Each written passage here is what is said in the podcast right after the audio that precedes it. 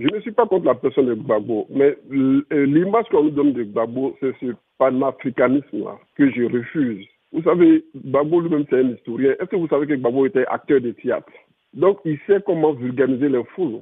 Il sait comment parler devant les médias. Il sait qu'est-ce qu'il faut dire. Mais la réalité, c'est que sa politique a échoué sur tous les plans. Et c'est ce qu'il faut accepter. Moi, je dis que quand tu es supporter de quelqu'un, on ne peut rien. Ce sont tes idéologies, ça passe, ça passe. Mais nous sommes dans un pays.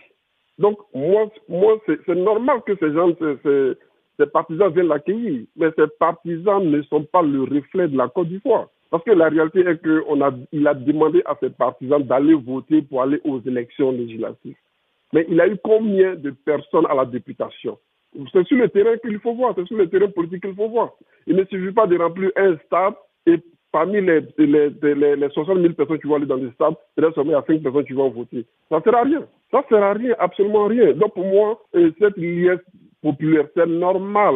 Moi, je dirais que si on, compare sa liesse populaire à l'arrivée des Ivoiriens quand ils ont remporté la Coupe d'Afrique, je dirais vraiment toute la Côte d'Ivoire sortir pour lui. Mais on me dira aussi que non, la police a, a empêché ses partisans de l'accueillir. Mais c'est une logique parce que, vous savez, il n'y avait pas encore deux semaines, il y a eu des attentats dans le nord de la Côte d'Ivoire. Bon, il vient de l'exil. Il vient, il vient chose, euh, de, de, de l'Europe. Quelque chose peut arriver. Supposons que pendant son parcours, là, qu'il y a une bombe, on le tue. Vous allez dire que quoi? C'est le président de la République, c'est ceux qui sont partis au pouvoir qui l'ont tué. Ça, c'est clair. Donc, il y a des mesures qui ont été prises quand même pour ne pas qu'il est, pour, pour qu'il puisse être libre de pouvoir traverser la ville tranquillement en sécurité. Maintenant, quand on ne met pas de liesse populaire entre nous, et je suis en Afrique je, dis, je vous donne toujours un exemple. Est-ce que la popularité que Maléba a pour remplir un stade comme le FNB FNB est une, est une, euh, comment on appelle, euh, comment dirais-je, montre que Maléba est majorité en Afrique du Sud. Non. Mais quand les médias vont faire sortir ces images-là, les sûrement dire putain, il y a un grand opposant en Afrique du Sud, mais Maléma est minoritaire à l'Assemblée nationale. Pour revenir à cette image de panafricanisme, pourquoi est-ce que vous battez en brèche cette image de panafricanisme? Puisque selon ses supporters, son acquittement à la Cour pénale internationale symbolise justement une victoire contre l'Occident, une victoire contre le néocolonialisme, puisqu'ils sont convaincus que Laurent Gbagbo a été euh, victime d'un complot parce qu'il voulait se défaire euh, euh, de la France notamment.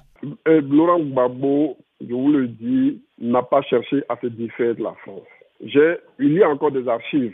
Je dis que quand Laurent Gbagbo a pris le pouvoir, le premier pays qu'il a appelé en aide, c'est la France pour l'aider aux côtés du FNI, pour l'aider au niveau de la, de la BCAO, pour l'aider à avoir les finances. C'est la France qui l'a appelé quand Gbagbo a pris le pouvoir.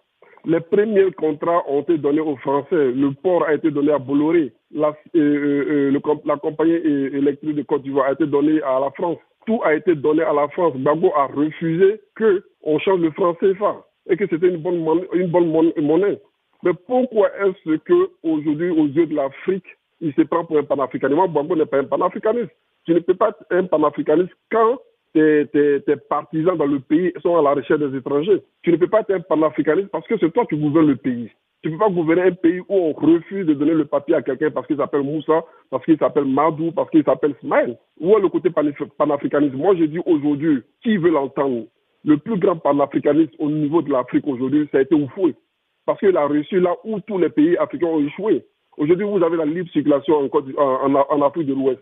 C'est grâce à qui? C'est grâce à Oufoué. Est-ce que dans les autres pays, dans, les autres zones de l'Afrique, la, la libre circulation existe? Non. L'Afrique de l'Ouest est l'un des seuls pays où la libre circulation existe avec seulement une carte d'identité. Et ça, c'est grâce à qui? À Oufoué. Dites-moi quel acte Gbagbo a posé comme acte de panafricaniste au niveau de l'Afrique de l'Ouest? Il ne suffit pas d'insulter la France pour dire que je suis panafricaniste. Je peux m'élever pour insulter la France et puis tout le monde dira que je suis panafricaniste. C'est ce que l'Afrique aujourd'hui recherche. Quand tu te lèves pour insulter un pays comme la France, on dit que tu es panafricaniste. Mais panafricaniste, c'est poser des actes. Quel acte concret que Gbagbo a posé en Afrique de l'Ouest, tu montres qu'il est panafricaniste. Voilà là où se trouve le vrai problème. Dites-moi, il ne suffit pas d'insulter la France. Insulter la France ne veut pas dire qu'on est panafricaniste. Pourtant, c'est la même France là qui t'a mis au pouvoir. C'est la France qui a mis Gbagbo au pouvoir. C'est ce que les gens ne savent pas.